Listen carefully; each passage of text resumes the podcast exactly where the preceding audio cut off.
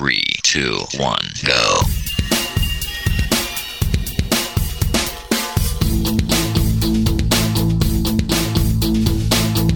Enredando, la informática que se escucha.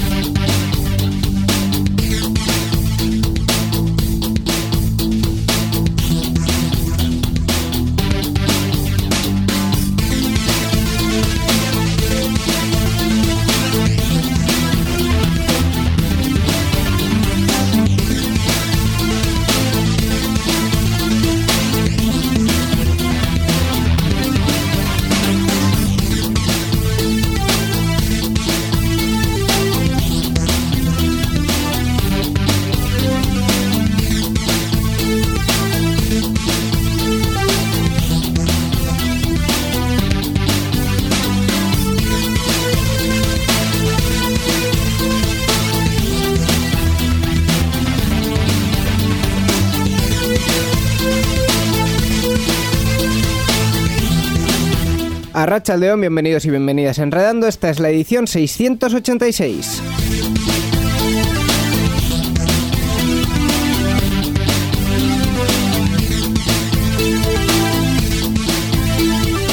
Comenzamos este programa eh, en el que, como siempre, vamos a hablar de, de, las últimas noticias tecnológicas durante, pues, más o menos una horita con un eh, invitado. Esto es lo que hacemos básicamente siempre y eh, además pues con esta semana especialmente noticias de, de, cierta relevancia. Vamos a comentar alguna muerte y alguna cosa así, pero no de personas, creo, ¿no, Miquel?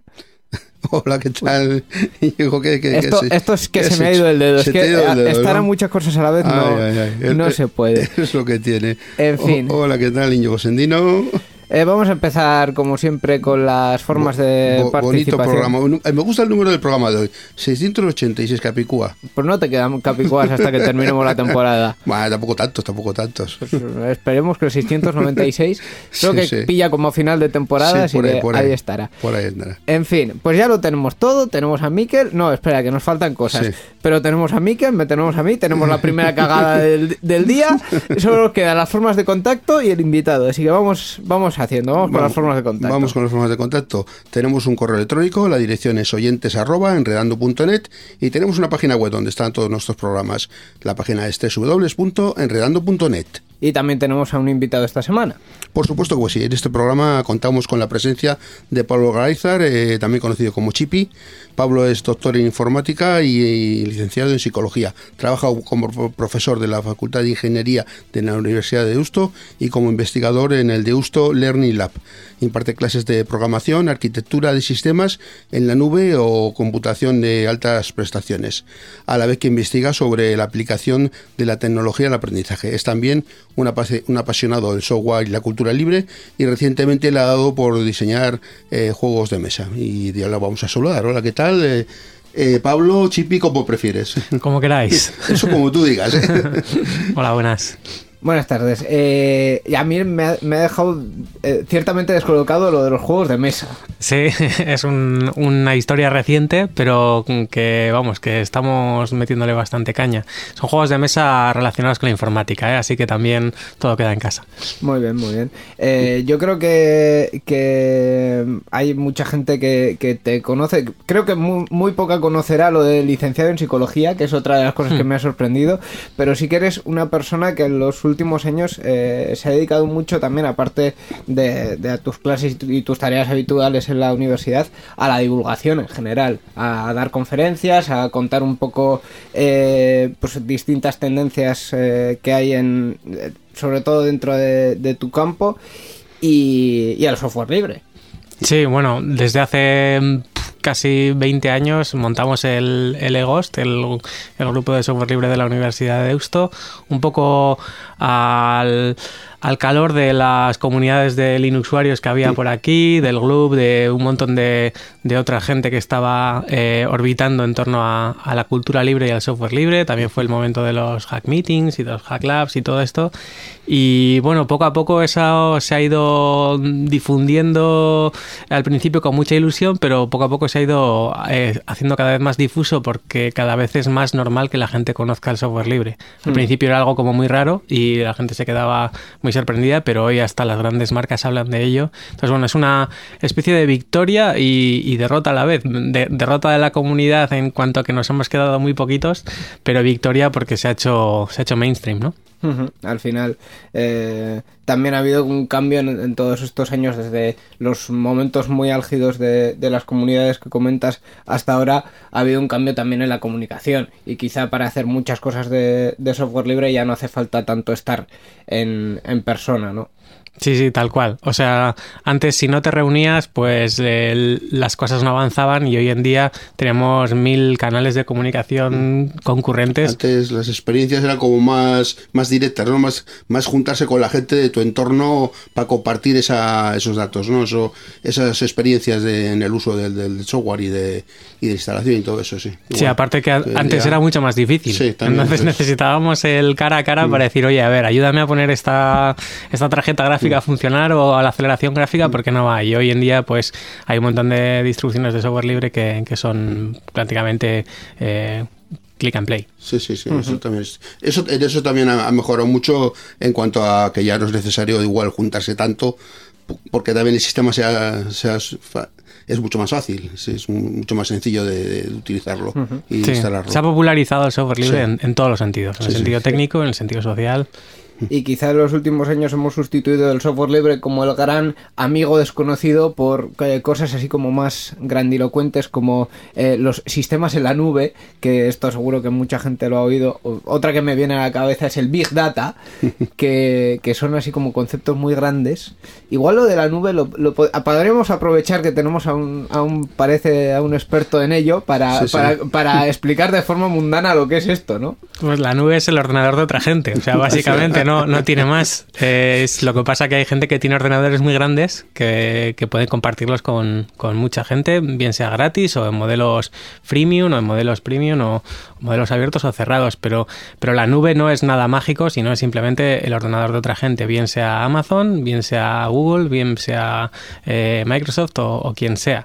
Eh, también hay nubes privadas hechas por el gobierno vasco, por la Diputación y bueno, ahí también podemos colgar cosas si, si procede. Eso Entonces, nubes privadas, más bien públicas, ¿no? O... Eh, bueno, es que, es que la, la, la, paradoja de los términos es que lo que es público es quien, eh, quien está cobrándonos por ello, por ejemplo, Amazon. Porque o sea, una empresa privada por una nube pública. Eso es. Y una, y una... empresa pública una nube privada. Exacto. Sí. Tiene sentido, absurdo, tiene sentido si, si hablamos de la privacidad de los datos, sí, ¿no? Si sí, Osakidecha, por ejemplo, eh, o uh -huh. el servicio de salud de cualquier comunidad autónoma monta una nube para que todos los sistemas que tengan que ver con eso pues funcionan de forma escalable y demás, pues lo que queremos es que sea lo más privada posible, ¿no? Porque ahí están todos nuestros datos de salud. Y son datos además que, que merecen bastante muy sensibles, sí, sí.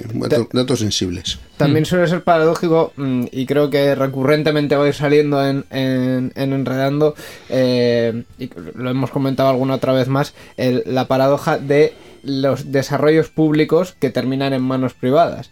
Eh, que no sé si es el caso de las de, de, de, lo que comentábamos, pero sí que suele me viene a la cabeza siempre pues pues esos típicos casos de la administración pública utilizando software privado para montar pues diferentes tipos de cosas más que privado privativo, o sea, mm. quiero decir de, de empresas que, que, que no comparten el código y y en fin, y al final y, se está y, yendo el dinero público en, en, en, cosas que no son comunes. Y utilizando formatos que no son estándar y cosas por el estilo, sí. Sí, y luego curiosamente eh, todas estas grandes jugadores de la nube, como decíamos antes, eh, Amazon, eh, Google, Microsoft y, y, demás, utilizan un montón de software libre. O sea, es como la paradoja total. Quienes están lucrándose de, del concepto de la nube están aprovechando las licencias libres para eh, pues no tener que pagar muchos royalties o muchas licencias Y al revés, eh, la administración pública eh, tira de software privativo porque disparar con la pólvora del rey es gratis para ellos, claro. Y, y entonces, pues eh, muchos de, de los recursos que se podrían destinar a otras cosas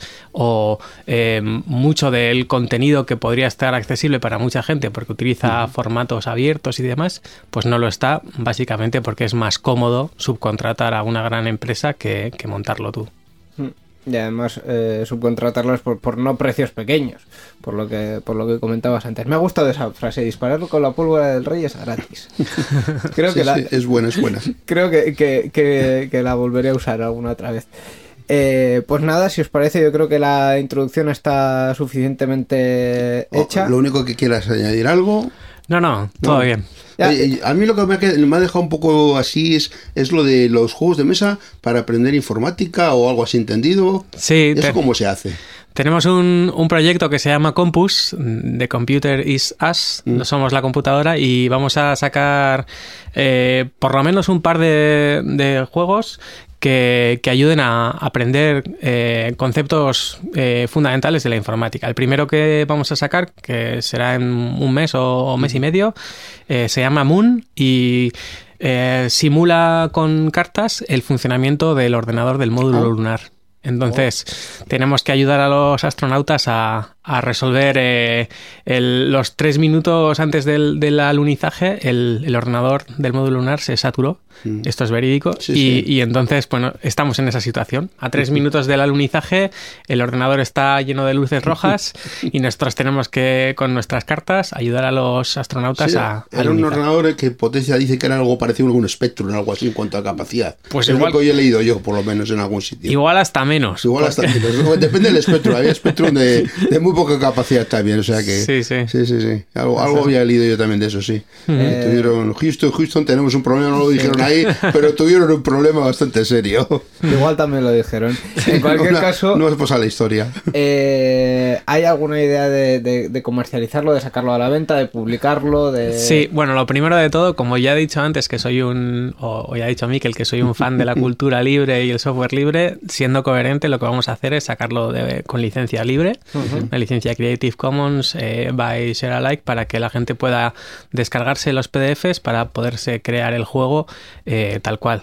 De hecho, tanto es así que nosotros somos investigadores de la Universidad de Deusto, pero quien más copias del juego tiene hoy en día es una profesora de la UPV que le gusta el juego y se lo imprimió y se ha hecho 40 copias o no sé si más y, y lo utiliza en sus talleres. Entonces, a mí me parece que es el triunfo de la, de la cultura libre, que, que bueno, que, que dinero que viene de, de la administración pública eh, revierta en todas las universidades. ¿no? Entonces, en beneficio de todos, sí. eso es, eso es un- un- una cosa. Si queréis, eh, buscáis eh, compus.deusto.es y ahí os vais a poder descargar el juego.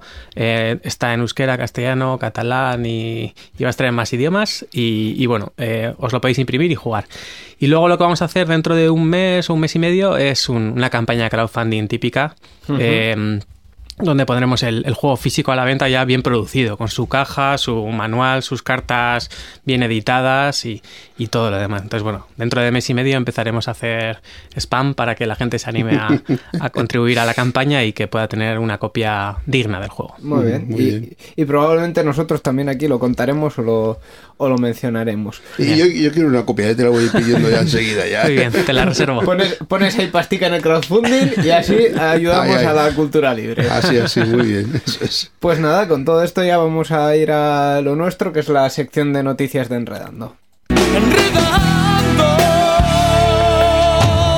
La informática que se escucha.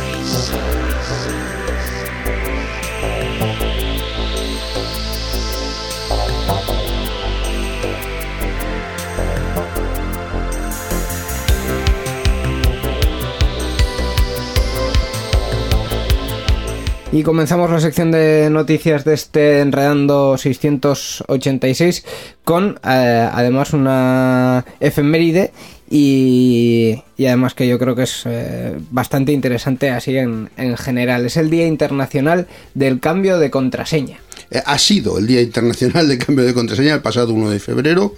El Día Internacional de Cambio Contraseña, como hemos dicho, que tuvo lugar pues es el pasado 1 de febrero, promovido por compañías de ciberseguridad con el objetivo de que los usuarios elijan cables ca- claves ah, seguras para sus cuentas y las cambien de forma pues, regular, habitual. Durante este día, las compañías promotoras han aprovechado para recordar la importancia de tener contraseñas seguras y actualizadas en todos aquellos eh, sitios de Internet donde tengamos una cuenta. Uno de los consejos más eficaces es tener una contraseña fácil de memorizar, pero que sea suficientemente segura, añadiendo caracteres especiales y alguna letra relacionada con el servicio en el que se vaya a usar o se use. Pues, por poner un ejemplo, pero también podríamos dar eh, bastantes eh, otros consejos, cambiar las contraseñas de vez en cuando. eh, que sea suficientemente larga, que tenga caracteres, bueno, caracteres especiales hemos dicho ya, que sustituir eh, números también, que, que incluya números, Sí. mayúsculas, minúsculas, lo, tí- lo típico se suele decir, ¿no? Pero bueno, dentro de esa dificultad, luego también hay que recordarla, con lo cual también tiene que ser sufi- suficientemente fácil de recordar para nosotros para que no tengamos problemas de que se nos olvide, que es un problema bastante habitual. y que no sea un 2, 3, 4, 5, por favor. y tampoco 6, 7, 8 seguido, eh, pues que tampoco, ¿eh? No, no. Eh, hablamos eh, hace unos programas, me parece que a final de año, también había una lista, se había publicado una lista de las contraseñas más utilizadas por, por los usuarios y es de ese tipo, vamos, 1, 2, 3, 4, 5, 1, 4, 5, 6, la segunda y la tercera, 1, 2, 4, 5, 6, 7, 8, QWERTY, por ejemplo, o ABCDFG, pues esas no, esas directamente desecharlas, o sea, no usarlas porque es como, como no tener nada. Básicamente. Sí. Sí, el, el tema de cambiar un poco la mentalidad de, de contraseñas o passwords a pasfrases, a una frase entera Sí. eh, que sea mucho más fácil de recordar. Por ejemplo, los humanos sabemos recordar frases largas y, y no nos tenemos que acordar tanto de eh, las O's eran ceros, las A's eran cuatros, aquí que era con, con una mayúscula, no sé qué tal, sino que, pues yo que sé, una frase que nosotros pues nos haga especial gracia ya va a tener 20, 25, 30 caracteres con, ca- con caracteres especiales si ponemos las comas donde tienen que poner. Incluso ser un poco gañán nos ayuda. Alguna falta de ortografía va a hacer que los eh, algoritmos que sí, generan eh, claves automáticas pues la puedan hacer, la, eh, puedan sufrir un poco más para eh, generar nuestra contraseña. Pero vamos, en general, antiguamente se nos hacían mucho de elige una palabra del diccionario y vete modificándola, pon una mayúscula, cambia los números, añádele un símbolo especial en mitad, etcétera. Pero hoy en día creo que la recomendación más sencilla es pensar en frases, en contraseñas de, fras- de paso, no, en palabras de paso, no, en frases de paso. Una frase medianamente larga, con 20-25 eh, eh, caracteres, 6 o 7 palabras, y, y eso nos vamos a acordar muy bien. Y para romperlo criptográficamente es un horror, porque es, es larguísimo. Y, Incluso si no queremos tan largo, utilizar la inicial de cada palabra de la frase, por ejemplo, en una frase bastante larga también, pues al final también queda ahí un, un Batiburrillo. un batiburrillo de, de letras que, de- que lo vea y dice, ¿y esto qué es? Y tú sabes perfectamente que es la inicial de cada de esa frase de, esa- de ese libro que te gusta, que no sea un libro muy conocido, no pongamos en un lugar de la mancha de cuyo nombre no quiero acordarme, porque ese, ese está metido ya, ¿eh? Incluso por la longitud yo creo que sería más seguro de que, que poner un 2, 3, 4, 5. O sea, simplemente por, por longitud. Eh, hay una cosa que yo creo que, que últimamente no se le está prestando suficiente atención, o al menos yo lo he visto en, en bastante poca, poca gente, que es eh, eh, comentar o denunciar directamente, diría, los sitios web donde nos devuelven nuestra contraseña. O sea, yo quiero recuperar mi contraseña por, por lo- porque la he perdido legítimamente y resulta que le doy al botón recuperar contraseña, pongo mi mail y me devuelves la contraseña. Eso, No- es, eso es que la guardas sin cifrar. claro. Correcto. No deberías No. tener mi contraseña sin cifrar. ¿Por qué me la estás devolviendo? No, no, no, no es, no es bien. Los sitios buenos, los buenos, buenos de verdad, eh, lo que hacen es eh, te mandan a una página que, que la han generado especialmente para ti para que tú ahí pongas tu nueva contraseña. Básicamente. Mm, Ahí. Otra cosa a tener en cuenta es lo de las eh, los sistemas para recordar esto de el nombre de la mascota o el nombre de no sé qué. Hay que tener cuidado también con lo que ponemos ahí, porque eso a veces también se utiliza para que alguien pueda, si nos conoce lo suficiente, pueda saber de nosotros y saber lo que hemos escrito ahí y pedir una. Si no puede enterarse de nuestra contraseña, sí poderla cambiar. Más que lo que nos conozca también, lo bocazas que seamos nosotros en la red. También, Porque también. hay veces que te preguntan cuál es el nombre de tu mascota y tienes 75 fotos con tu perro Toby. Y entonces, pues no, no hace falta conocerte de, de nada. O sea, Sí, cualquiera sí. de la otra parte del mundo te la, te la puede reventar, ¿no? Sí, así es, sí. eso es, hay que tener cuidado con, con esos tipos preguntas que se hacen para recuperar contraseñas. Sí. De hecho, yo creo que esos sistemas ya van un poco en, en desaparición Sí. a favor de los de, de los de dos pasos o, o dos eh, Mm.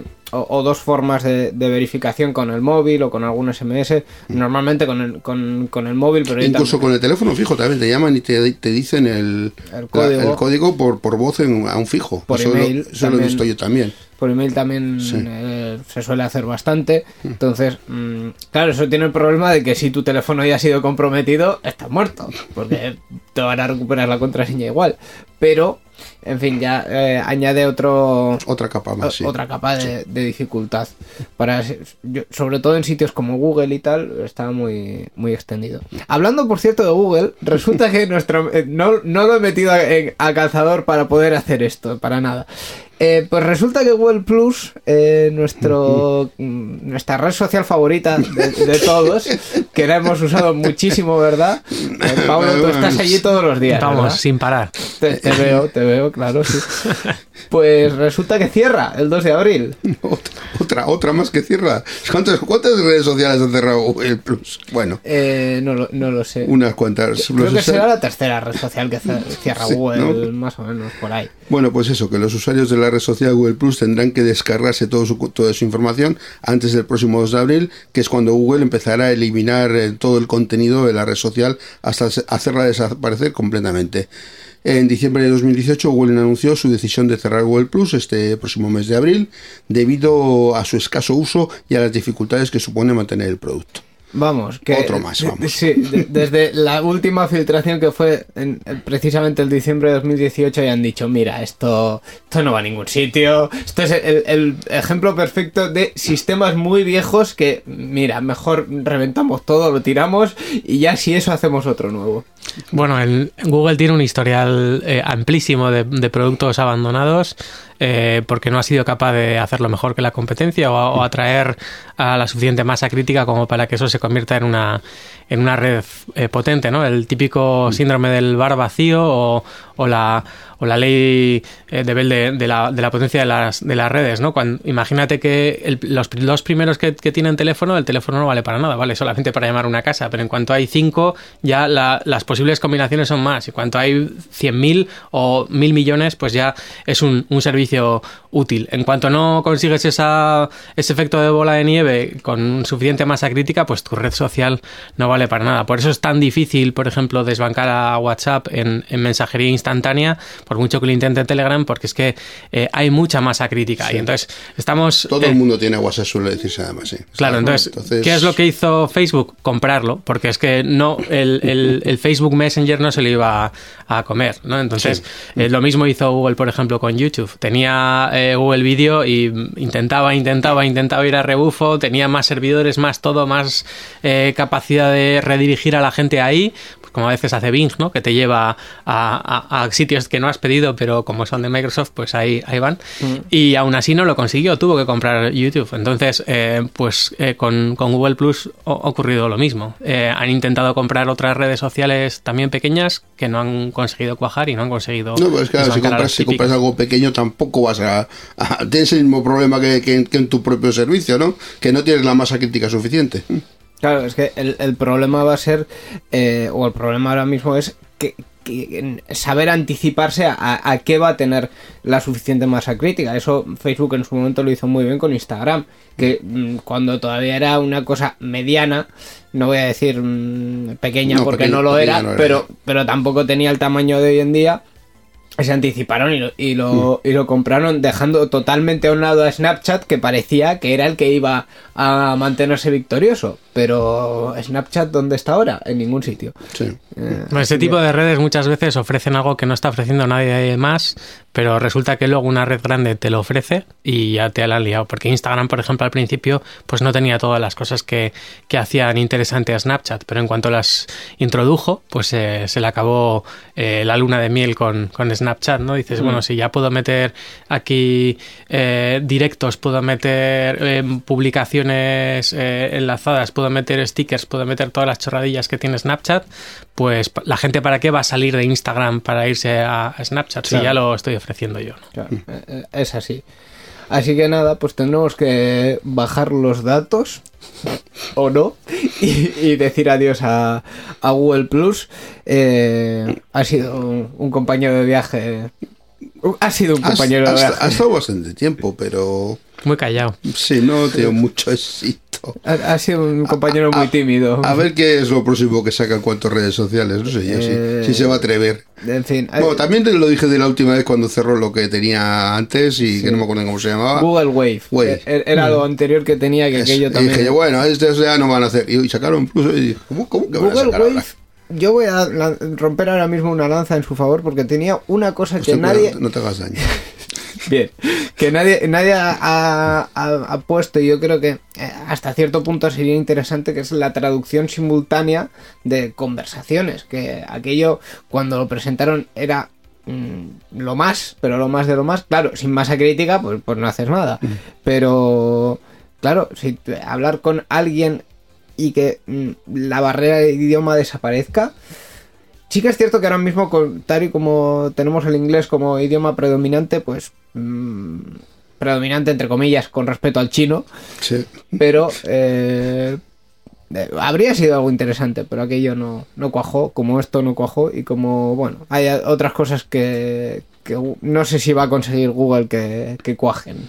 Bueno, yo creo que mucho de lo que hizo Google Wave luego lo ha ido aprovechando en Google Docs y, y Mm. todo este tipo de plataformas de ofimática colaborativa que ahí Google le ha quitado muchísimo muchísimo terreno a Microsoft Office y hasta que no han sacado el Office 365 pues estaban viendo que la gente se iba a la nube porque la Google- mayoría Google Drive y eso. sí. Mm, La mayoría de la gente lo que quería hacer documentos muy sencillos. Entonces, para eso no hace falta tanto jaleo como el Office. Sencillos y que puedes hacer desde al mismo documento desde diferentes sitios y dispositivos. Eso es la, yo creo que es ahí donde ha- Google ha atinado con el tema de, de Drive, que es eh, desde un móvil, desde la tableta y desde el trabajo de casa y casa al vecino casi. Y varias personas a la vez y al varias mismo personas documento. al mismo documento, compartir eso, modificar uno, eh, las modificaciones uno las ve al otro, los cambios y tal. Sí. está- eso, eso ahí, ahí ha atinado plenamente. Sí, yo, yo Sí. creo que, que fue el fuerte de, de Google Drive porque en, en su momento, antes de que, de que Google Docs fuese como muy popular, Dropbox intentaba hacer algo de eso, podías compartir documentos, pero no podías editar a la vez.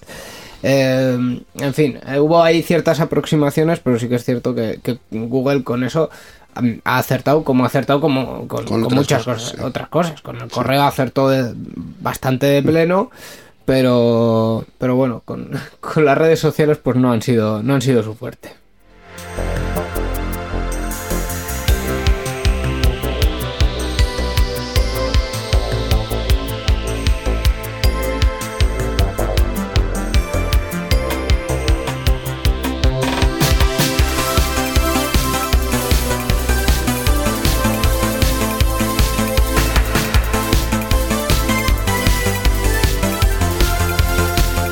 Y vamos con otra noticia, en este caso de seguridad, porque eh, ha habido durante los últimos días una filtración de 2.200 millones de usuarios. Me cuesta hasta decirlo y todo.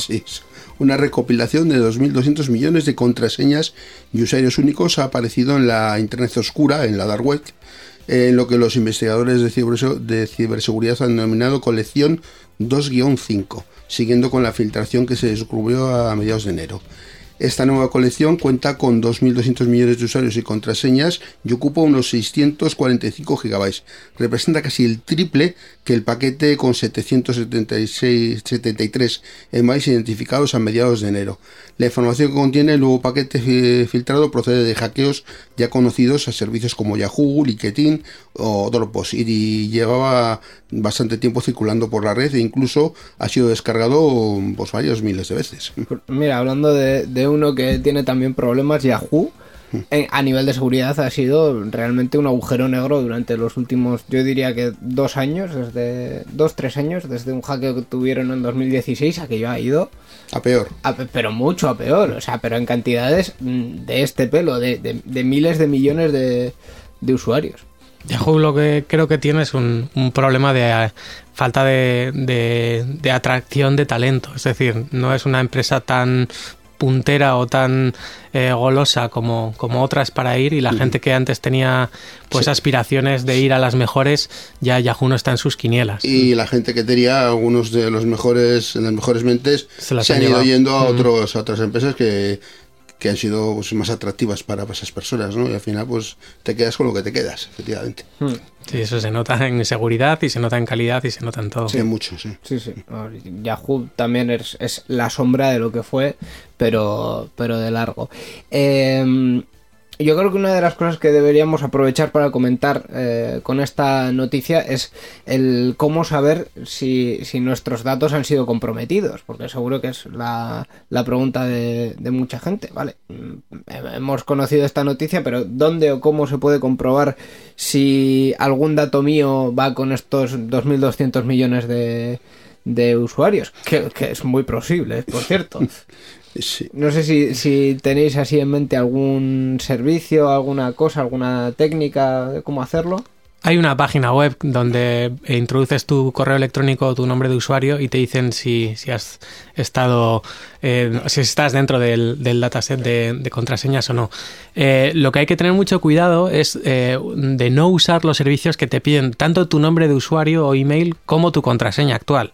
Es decir, eh, para buscarte dentro de ese servicio, pues ponemos nuestro nombre de usuario, pero no pongamos nuestra contraseña, porque, Porque puede que sea un ella, servicio se falso ella. donde se quedan con, con la contraseña, ¿vale? Y te Mm. pueden informar de que no estás sido, no ha sido comprometida la contraseña, porque así ya se lo guardan ellos y demás. No ha sido comprometida hasta ahora que Ya. sí, ahora sí, la tenemos nosotros. Exacto. Entonces, eh, hay un servicio que pide eh, tu email o nombre de usuario y te dice si estás o no estás. Otra cosa es que también, como has come- comentado antes, estos ataques son, eran conocidos y, y han sido avisados. Pues, por ejemplo, el de Dropbox eh, fue avisado, el de LinkedIn también. Entonces, mucha de la gente que, que aparece en ese listado aparece porque está su contraseña antigua ahí. Es decir, no es que le hayan hackeado la nueva, sino que, bueno, pues la vieja la hackearon, el servicio ya les avisó, la cambiaron y ya no hay ningún problema con su contraseña. Eh, sí, pero sí hay un problema ahí. El problema puede ser que hay gente que utiliza la misma contraseña para varios servicios, con lo cual le ha llegado el aviso de que Dropbox tal no sé qué y ha cogido, ah, mira, me cambio la contraseña. Pero no se le ha ocurrido que esa contraseña la está utilizando en otros servicios y que también va con su usuario, con su correo, o con el nombre o con el alias que utiliza por internet y que ahí sí le van a entrar en ese otro servicio. Sí, eh, sea eh, totalmente. eh, totalmente. Y, y- Cámbiala en todos los sitios donde uses la misma. y recuperando un poco una cosa que se ha comentado antes. Cosa que por no debe aquí. hacerse también eso. Eso es. Una, una cosa que se ha mencionado por aquí, es bueno, a veces nos hackean la contraseña de Dropbox y la contraseña es pues el, el chipirón feliz Dropbox. Y, y resulta que nos hackean la de Facebook y es el chipirón feliz Facebook. Y entonces dice, bueno, pues ¿cuál será la de Google? Pues el chipirón feliz Google, ¿no? Entonces hay que tener un poco de cuidado cuando nos hackean un par de contraseñas o incluso con una contraseña que se ve claramente cuál es la parte que cambia y, cu- y cuál es el, el patrón, porque alguien que nos tenga un poco de ganas, alguien que tiene dos millones de contraseñas no va a hacer eso, porque puede elegir cualquiera de los otros dos millones. Pero alguien que nos tenga un poco de ganas a nosotros, pues si ve un patrón claro, dice, mira, no usa siempre la misma contraseña para todo, pero sé que es una parte fija que es esto y otra parte variable que es el nombre de la red. Vale, pues voy a probar con, con, eh, con Twitter, con Google, con eh, Gmail o con como sea, y, y al final igual consigo muchas más redes de las que tenía, ¿no? Pues eh, Sí, ahí, sí. ahí- ahí está otro de los consejos que Eh, Mira, yo no había pensado en ello, pero, pero sí que es cierto que es muy obvio. Y es la técnica que uso yo, así que no vengáis a hackearme, por favor. Todavía no tenemos ninguna. No, no sé yo, eh. Voy a mirar algún sitio de estos a ver si me, me dicen si alguna ha sido hackeada, porque probablemente, probablemente será, será el caso. Creo que mi cuenta de, de Yahoo ya cayó hace tiempo, pero bueno, ahí tampoco había nada. Y nos hemos quedado sin música, así que vamos a continuar con otra, con otra noticia, no pasa nada. Eh, bueno, yo creo que vamos a hacer eh, una noticia, es que, es que es una noticia muy indignante, aparte de por el redactado de la noticia en sí, por el titular de la noticia, la hemos estado comentando un poco antes, eh, antes de empezar a grabar. Eh, y vamos, el titular ya es espectacular. Dice, Japón permitirá a algunos funcionarios acceder a los dispositivos de sus ciudadanos por seguridad. Si no os estáis tirando de los pelos todavía, vamos con- con el primer párrafo de la noticia. Bueno, pues eh, los ataques ocurridos en las últimas ediciones de los Juegos Olímpicos han, ah, Olímpicos han propiciado la aprobación de una ley en Japón que permitirá a ciertos funcionarios del gobierno acceder a los dispositivos conectados a Internet eh, de los ciudadanos para verifi- verificar su seguridad. Por esta ley, los ciudadanos podrán, los funcionarios, perdón, podrán recopilar una lista de contraseñas predeterminadas y fáciles de adivinar con las que podrán intentar acceder a los dispositivos conectados y pasar esta información a las actualidades y a los proveedores de servicios de Internet para que puedan tomar medidas y alertar a los consumidores. Ya, ya, ya hasta aquí, que esto sea eh, legitimado por una ley, me parece gravísimo. O sea, quiero decir, que, que haya por ahí gente que se dedique a intentar reventar contraseñas y tal, y luego lo publiquen o se lo envíen al... al... Funcionarios, no gente, funcionarios. no, digo, Ah, gente, sí, ah, que, vale, vale. que haya gente a pie, ciudadanos de a pie que intenten hacer eso, pues, pues mira, me puede parecer bastante a- hasta gracioso y divertido siempre que no tengan eh, un fin eh, Malicioso, maligno. sí. Eh, pero que esto sea posible por ley mm, y que es que es que no sé, es, es algo Es como el muy clásico. Funcionario hacker, para fichar. No, es vender nuestra privacidad a cambio de la seguridad y no conseguir ninguna de las dos, ¿no? Porque quienes vayan a hacer el mal de verdad, pues ya se van a cuidar muy mucho de que esos Es- funcionarios no, no puedan. Y, y quienes eh, no sabemos o no queremos estar utilizando mm, técnicas de ocultación súper sofisticadas, pues eh, nos vamos a ver espiados sin, sin comerlo ni beberlo, ¿no? Pues estamos ya, eh, tampoco te creas tú que... Sí, sí, no, no, pero ya más de lo que estamos. Bueno, Sí. y luego la palabra clave aquí es funcionario también. O sea, si, si un juez decide que es razonable o que es de seguridad nacional hacer ese tipo de cosas, pues bueno, eh, podrá apelarse a ese juez o podrá hacerse lo que sea, pero es, es alguien que, que, vamos, que tiene eh, la, eh, la cabeza suficiente como, y, y el conocimiento suficiente de las leyes que rigen un país como para poder decidir eso. Pero un funcionario que está ahí en su sitio, que pueda entrar en el ordenador de cualquier persona, pues eso ya me parece un poco más grave, ¿no? Pues sí, la verdad es que es un poco en la línea de, otras medidas que hemos comentado, que, que el, que el poder eh, legislativo tenga capacidad de eh, generarse leyes que, que le den precisamente capacidad de, de- de- de intervenir a los ciudadanos, ya sea con mediante Y las de saltarse el poder judicial, ¿no? Efectivamente, que, que por lo menos el Poder Judicial, igual no muchas, igual mm, eh, estamos un poco peor que, que en otros momentos, pero mm, todavía hay garantías con respecto al Poder Judicial. Y hay recursos, y hay apelaciones, y hay instancias, y Sí, todo a- eso Al está... funcionario no le puedes apelar nada. No, sí. a- al funcionario, si sabes quién es, igual se lo puedes apelar eh, eh, Eso no es- gritándole la cara. Pero, Pero eso es interpelar, no apelar. Ah, vale, entonces, entonces no, apelar no le puedes, Eso. no le puedes apelar. Entonces, esto es muy grave, o sea, es, es, es, muy grave eh, en general. La situación de la privacidad mm, en, en- muchos campos es, es muy grave, pero que... Sí, con, con la excusa de la seguridad hay ciertos, este es uno de ellos, un ataque a la privacidad de, de los usuarios que por, por estar más seguros pues tenemos que o nos hacen ver que tenemos que sacrificar nuestra privacidad ¿no? por, por aumentar nuestra seguridad que tampoco se consigue como tú bien dices Chipi que, que al final no se consigue que esa seguridad aumente y hemos perdido ya esa privacidad y luego es muy difícil de recuperar Hmm, efectivamente. ya no ya no se recupera Y, y, bueno, yo creo que para cerrar un poquito el, el programa, eh, podríamos comentar una última noticia. Eh, nos ha quedado todo esto como muy de seguridad, lo cual me gusta porque habitualmente no hablamos de seguridad, hablamos de otras cosas como más frívolas y menos eh, trascendentes y menos prácticas también. Entonces, eh, está bien que, que incidamos un poco en la, en la seguridad y que el mensaje que transmitamos sea ese. Y precisamente eh, quien ha tenido un problema de, de seguridad, pero no porque sus datos hayan sido comprometidos, sino porque ya son inaccesibles, eh, es una web de criptomonedas que resulta que no puede pagar a sus usuarios porque el dueño ha muerto. Bueno, pues un equipo de investigadores de la de Ay, no, perdón. Me he No, equivocado de noticia. siguiente. En la siguiente. Eh, Quadria CX es un portal de cambio de criptomonedas y debe 190 millones de dólares en criptomonedas y moneda Fiat. Fiat. Porque su dueño, Gerald Cotten, murió en la India a principios de diciembre por culpa de la enfermedad de Crohn. Bueno, bien, vale, que padecía. Eh, Cotten era el, era el único que podía acceder a estas carteras y ningún otro miembro del equipo de gestión del portal ha conseguido acceso. Por ello, su viuda afirma que todo el inventario de criptomonedas de la compañía ha dejado de estar disponible y una gran parte puede ser considerada ya como perdida. Es, es maravilloso. Es, Increíble. es, es, es una, a mí me ha dejado, pero vamos, eh, atónito esta noticia. Es como, como suelen decir los anglosajones, el, el último clavo en el, en el ataúd de, de, las cripto, de la confianza del público general en las criptomonedas, ¿no? Si Y ya nunca se- mejor dicho. Ahí no, Ostras, ahí no no, me ahí había dado vamos. pues nosotros sí. Ahí sido de derecho. Es justo.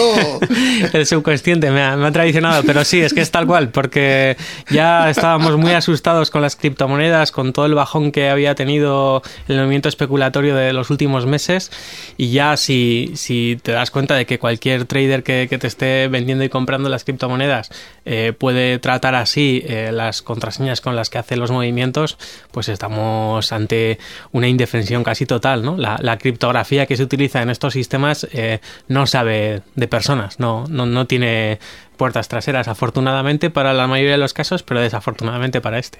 Claro, eh, no hay, si, si no tienes la contraseña y si no tienes el acceso eh, y no puedes recuperarlo, un Bitcoin mm, no es de nadie, es de, de una cartera y esa cartera tiene un número y ya está.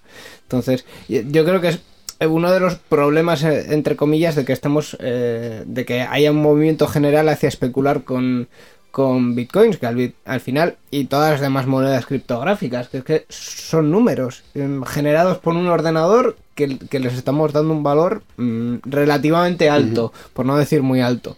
Entonces, claro, si esos números desaparecen, si un servidor un día peta y, y el disco, porque el disco duro se corrompe, ¿qué Bueno, es- sería lo mismo que si este em, eh, personaje que, que se fue a la India con una condición importante de, de salud eh, hubiese cambiado todos esos bitcoins en, en papel moneda y los hubiese enterrado en mitad de la selva. Probablemente nadie los hubiese encontrado y probablemente la humedad y, y las condiciones de ahí eh, sí. echarían a perder eh, pues 194 millones de, de dólares o los que fueran, ¿no? Entonces, sí que es verdad que si, si no tenemos eh, mecanismos para eh, asegurar que varias personas puedan gestionar eh, esas carteras, que, es- que, que sí que los hay, eh, pues nos arriesgamos a que, a que alguien eh, unilateralmente nos la pueda liar, ¿no? Porque Sí. eh, los 194 millones que tenía esa persona, pues em, también son basados en la confianza de, de sus inversores. Sí, Eh, está claro. igual no ha muerto.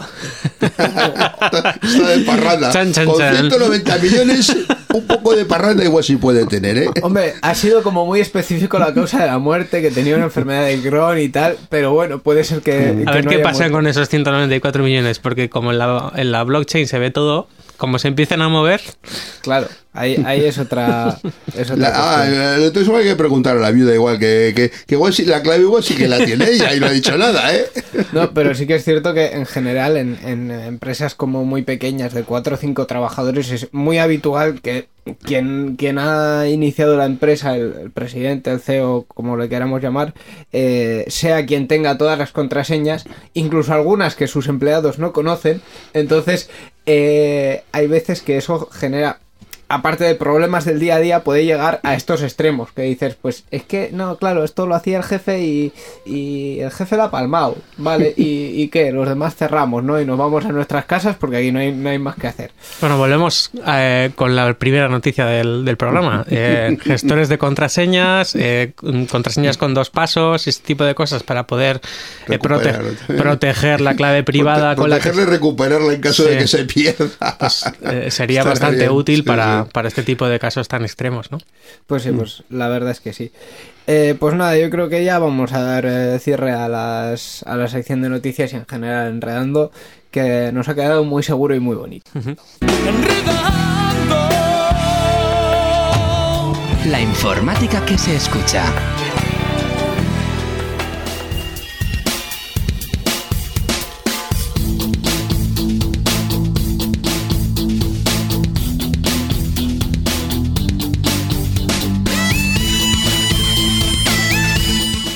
Hasta aquí ha llegado este Enredando 686 que hoy hemos hecho con Pablo Gareizar, con Chipi. Eh, espero que hayas disfrutado del programa. Sí, me ha encantado estar por aquí. Además, el número me gusta mucho, es la evolución del Pentium, el 686. Efectivamente. Eh, mira, no había caído yo en, esa- en ese detalle. Muchas Eh, gracias. De Gracias nada, por, venir. Si quieres promocionar alguna cosa aparte del juego de mesa. este Bueno, como nos ha quedado un programa tan de ciberseguridad, sí que me gustaría comentaros que soy el director del programa de ciberseguridad en Deusto y que tenemos intención de arrancar el 1 de marzo. Ah, bien, muy bien. Mira, pues eh, una cuestión también interesante. Eh, en fin, para más información también tenéis eh, su, su perfil en, en la web de Deusto y sus redes sociales, que creo que algún enlace vamos a poner en las notas Sí, del sí, por supuesto que sí. Estupendo.